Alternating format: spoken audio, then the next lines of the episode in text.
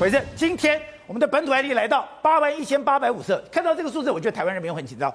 可是看到另外一个数字，我们的死亡个案已经到了一百零四，已经破了三位数，而且这个数字还在增加当中。哎，现在连陈时中都担心说，我们的千分之一的这个死亡率的这个防线，我们会担心守不住吗？还有看到现在年纪大的这些东西，你不打疫苗的人，死亡率真的慢慢出来了。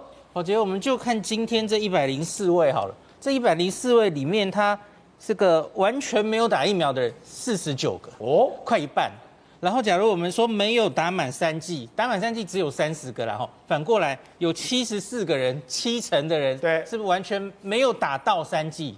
然后，另外我们再来看年纪，年纪的话，这一百零四个人有六十二个人是超过八十岁的。大家看那个这个。对，一个一列全部都是老人家哈，对，有慢性病的老人家，然后很多都没有打疫苗的哈。是，那其实我我们这个医界一直就忧心忡忡说，我们老人家其实实在是打疫苗有进步的空间嘛。对，那跟别的国家最后他的成绩单是守在千分之一致死率的那些国家，那些国家几乎老人家的疫苗都打得非常好，所以我觉得，假如我们一直觉得希望守住千分之一，可是老人家的疫苗迟迟没有办法太好的进展，这个大概是守不住。好，奎生，你之前就讲过，现在这个危险因子，第一个是年纪，六十五岁以上，还有慢性病。如果是这样的话，你从这整个所有的死亡个案的说明是完全呈现。刚刚讲，你年纪大，超过八十岁以上，就百分之六十几。然后你看到没有，基本上你七十岁以上，那个死亡数字就变增加了。好，那你就算有的只有三十岁、五十岁。这些东西都有慢性病的因子，几乎都有慢性病。就是虽然是年轻人，年轻人也是有慢性病的。像这几天报的儿科的病人，有一些也是有一些什么神经系统的慢性病等等的，那些都可以解释了哦。那可是现在这几天一直被家长们很担心的是脑脑炎的重症。小孩，那今天又多一个哈，现在我们总共累计已经七个脑炎了。对。那所以这个像是脑炎，这个真的是专家们都看不懂哦。今天三个老师都说话了哦，可是每一个老师分析的其实都不太一样哦。哦。因为比方说李秉颖老师说有一点类似一九九八年那次的肠病毒。肠病毒。脑炎哈。那他说直接攻击脑干。对对，他是说那个病毒直接攻击脑干，这是一种机制嘛哈。那黄立明老师也是类似啦，他说可能跟你接触的病毒量高低有关。那这个就是比较讲说，应该是病毒本身攻进脑子嘛。对。那可是像这个林奏延老师，也也是医界那个小儿科的权威，他就觉得可以是直接，可是也有可能是细胞风暴。细胞风暴。对，细胞激素的风暴，哦、就是不是因为病毒本身。那像现在黄立民老师也有说，这个很怪嘛，也可能跟我们的华人的基因有关。对。那假如跟基因跟体质有关的话。有可能是这个病毒本身引起你的攻击免疫系统，回头攻击你自己的脑，而不是病毒本身造成。对，所以你看，三个专家其实讲起来不太一样，因为我们现在案例实在还太少了，所以我们现在还在摸索到底要怎么样救我们的小朋友。好，那之前我们也很多人在也在争议说，这小孩子到底要不要打疫苗？本来很多家长打疫苗的这个意愿没那么高，可是被这几个案例，每天我我觉得最恐怖的是。每天都有这样的状况，我看这么可爱的小孩子，如果你遭遇这种状况，我觉得爸爸妈妈受不了。可是，这么小孩子打疫苗可以吗？这么小孩子打疫苗真的可以防止这件事情吗？我先讲一下这个儿童疫苗有进展哦。那个美国会预计在六月十四、十五号两天，FDA 会开会决定。那两种疫苗已经其实都做出来了哦，莫德纳还有辉瑞都做到六个月。到五岁的小朋友都去做出临床试验了哈，那可是有一个很有趣的东西，大家看一下这个剂量哦。对，因为我们知道，其实，在儿童剂量就不一样了。那我们现在到小小孩哦，对，剂量更减半哦。你看莫德纳就只剩下成人的四分之一，二十五微克。那辉瑞的话更减，它是成人的十分之一啊，变成三微克，所以这两个差了八倍。对，那这个有有趣的是，辉瑞原本。临床试验做的比较快，可是他在去年十一十一月的时候，他打两剂三维克，结果发现中和抗体不够高，所以因此 FDA 要求他，那你就再打一剂好了。对，所以这个辉瑞是三剂打完，最近结果热腾腾的刚刚出来，他说对 Omicron 这个防有症状感染的保护力可以有八成，对，八十点三。所以说我五岁以下的小孩子，我要打满三剂，就变成他一下子就是做辉瑞打三剂，剂量比较低。对，那可是莫德纳是做了两剂哈，那四分之一的剂量，然后它就可以达到不错的综合抗体。可是宝洁，你看那个保护力。它大概就只有三成到五成，对，这个其实跟大人一样啊，因为我们大人打两剂欧米孔也是不太够嘛，哦，所以我们才需要打第三剂。对，那所以你刚刚问的，那到底对于防重症有没有效？很不幸，我们从这个只有几千人的临床试验是看不出来的，因为这个里面几乎没有重症，因为小朋友本来就是重症的比比例是非常低的，所以他只能看到它可以防止有症状的感染，它抗体很高，然后。没有什么特别的不良反应。那那那我如果问你说，今天有个小孩子五岁以下，你会建议爸爸妈妈带他去打吗？假如是现在这样，我们继续看到这个儿童有脑炎这种来势汹汹的重症，而且都是原来根本是健康的孩子哦。那我们现在大概是破十万的儿童嘛，我们就看到这样大概七例这样的比例。假如继续累积，我自己觉得应该打还是利大于弊的。董事长刚才讲，打仗我就要先准备好。打仗准备好，多算胜，少算不胜。可是我今天搞不懂是，今天你在调动这些兵马的时候，城市中看到一张照片，我们的护士躺在纸板上面，他说怎么会这样子？别人不知道算了，你怎么可能不知道呢？不，他不懂这个东西啊，这个不是这个不能怪陈，那牙医没有这个问题啊。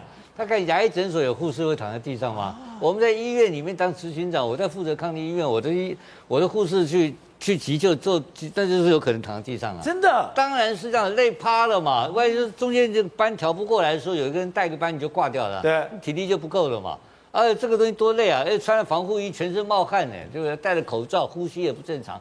这整个情况压力是非常大，又心里恐惧啊，你也怕自己中标嘛，对，对不对？所以在整个护理，而且我看的时候，这什么地区医院，什么一比十五的，我看都吓死了。那个照顾一定有问题，因为我们一个一般一个医院里面哈。所谓的健保房来讲的话，大概是有到六床，有最高到八床。那你的你怎怎么去照顾啊？你告诉我，请问你啊？对。我我要送药，我这个送药把这个药排一轮送完的时候，这个就大概就搞了两三个小时就搞完了，就等于半天的班就去完了嘛。所以他根本没有办法，如果还要打针，病房根本就招呼不过来，所以护士一定挂掉的，护士顶不住的啦。这种东西资源这个战力一定不够，而且本来就缺人。现在在这种情况之下，而且还有再来一个另外一个第二个可能性。呃，万一确诊怎么办？哦，你一确诊一个，其他就挂掉了，对不对？所以所以这个变成，我听说现在护士现在多可多可怜，你知道吗？他们在同一个同一个病房的护士啊，要轮流去做快筛，轮流做 PCR，你不能全部去做，全部去做人再往下送三四个，我这个病房就垮掉了。那病人怎么办？因为你现在做了，你要你要马上去，你马上去隔离嘛，你马上居隔，马上居隔，那马上就等你。董事长，你之前有提出说，哎。你都到什么时候了？你还做这个大型快筛站？但我们陈总讲，哎，没有啊，我做的很好哦。你看我现在可以一站式。可是我们今天看到，你今天在松山机场搞了那么大一个阵仗，你也搞了这么多人，结果你现在快筛阳就是阳了以后，我又回到了地方的地区的诊所，我又回到原来的体系。那这些。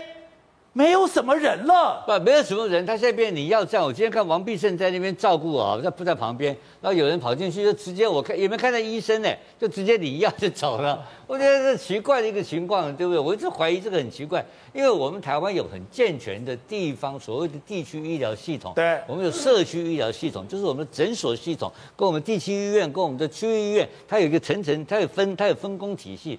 你就就照他分工体系去执行就好了，他非要搞个奇怪的事情。好，那这个问题来了，现在来了，现在大家都怪招一大堆了。那那什么怪招你知道吧？行政院颁布一个命令，什么命令你知道吧？所有低收入户，还有这个这个叫做什么安养院，对，就快筛用赠送快筛，一一个人送五支快筛。对，现在行政院长开始在大善财童子，对，现在快点就就是免费快筛提供。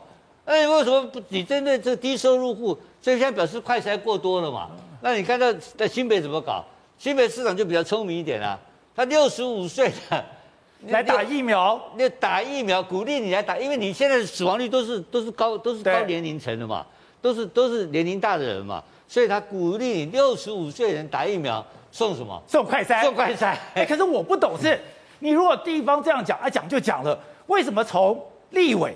到中央的这个所谓的指这个指挥中心都说没有没有没有，那是我中央的决策，是他就是连这个都要抢功，他揽权嘛，他揽权不做事，然后呢，他每天跟你讲风凉话，一开始告诉你说啊，我们这个死亡率啊，控制在千分之一以下，算是很不错的。现在告诉你说，哎，不不不不，不一定了，不一定了，情况不情况不妙了嘛。所以他这个整个就是所谓的超前，嘴巴讲超前部署，他每件事情都是跟在后面跑。那我现在讲的这些案例都不是台湾发生的，你去美国的网站一看，CDC 网站讲清清楚楚，人家整套讲清清楚楚。那这些人奇怪，不读书也没关系，对你就没去美就上个网看一看嘛。好，龚医生。刚刚也讲说，很多医生或者医护人员兵疲马困，我们的医疗量能本来就有一定的限度，你这样子突然冲进来，当然会造成很大的一个冲击。所以我们现在也比较担心说，中南部接下来能不能应付得了？可是现在发现有很多，它不是医疗量能的问题，这是跟行政程序有关吗？刚刚讲的，哎，法传系统啦，PCR 的塞车了，真的耽误了。很多不必要的时间吗？之前我觉得就是双北北北基桃最严重的时候，我们其实也多次讲过哈，就是耗在轻症上面，行政方面的处理通报，对那个法团系统其实很很复杂。复杂。去年五月我们其实已经受过一次苦了哈，那次那个大家都听过校正回归，其实校正回归的主因不是来不及做 PCR，哦，是法传系统塞车，那是来不及 coding 进去，对对对，然后它又会宕机。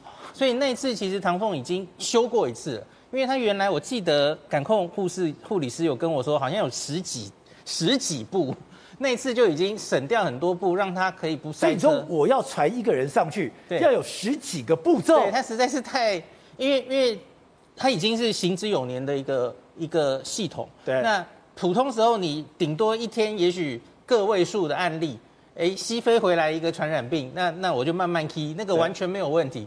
可是当你一天是几万人的时候，那那完全是不一样的规模嘛。对。那所以这一次这个一个月，然后听说也是唐凤也有加入，就是又把它，他是跳过了那个法团系统。对。然后那个有一部分是靠病人的自主通报嘛，哈。然后写了一个新系统，然后这几天都在运作这个。对。听说应该已经解决了部分的问题了，所以我觉得中南部现在正在往高峰的时候，那这个系统改善了。再加上哎，PCR 不用每个人都做 PCR 了，我相信他们应该不会如同前面双北耗在这么多在行政资源。可是我不懂的是说，嗯、去年已经有一次的教训，为什么今年还重蹈覆辙呢？我觉得有另外一个原因，是因为 Omicron 实在是传染力太强了，所以去年的案例数跟今年的案例数那个级数完全不一样。所以每一天你看几万几万人，那所以那个去年那样子可以运作。可是今年这样子就完全又是崩溃，所以所以还是要把它更简化才行。So，当我们看到卫福部讲说，哎，我们现在快上就是阳的时候，行政院有特别交代说，哎，你一定要把这个程序给弄好。对，那这个程序今天有弄好了吗？对，没错。事实上，新制度上路的时候难免会慌乱，但是今天第一天的这个上路里面，很多这个这个所谓医生都抱怨说，哎，快筛养就是养的时候，从身份查核、诊诊疗到开药的话，每每个。病患要花十五分钟，是一般病患开看诊的三倍以上。哦，那这其实问问题有蛮多，因为我们知道，实际上它有一些注意事项，对不对？但我觉得指挥中心应该早一点点就把这些注意事项跟大家讲。对，比如说你在拍，比如说你要这个跟医生看的时候，你要连同你的健保卡，还有包括说你的这个筛筛检的这个结果，还要跟你的人要拍一个照片上传到给这个医生。那医生跟你们之间的这个传互相传讯息的时候，你们用什么界面？这个其实你都要想好。现在就是界面很多。因为呢，我们可以去用这个我们健康已有的 APP，或者说你现在有些现在大部分的诊所是你直接跟诊所加 Line 哦，但这两个就不一样了。那你如果用到医院里面来说，医院目前来抱怨什么？哎，有时候还有网络的问题，因为医院目前他们前一阵子虽然有采买一些网络的设备，增加这个网速，但是其实不够。那因为个人在家里面，有有可能你的这我这个看到一半的时候，突然之间网速不足，所以这其实有非常非常多问题，到目前为止其实都没有克服的很好的一个状况。所以呢，连这个，然后他他们在抱怨说什么？连这个你要看诊的时候，你要怎么样跟这个医医生互相的这个对应，也也都要有 SOP 啊。譬如说，你要让医生看到你整个人的这个情形，这其实有很多很多，就导致说现在看诊的时候出现非常多的乱象。反而这个你说要改善这个时间，但是其实第一天的状况里面来说，时间反而拖得比较久。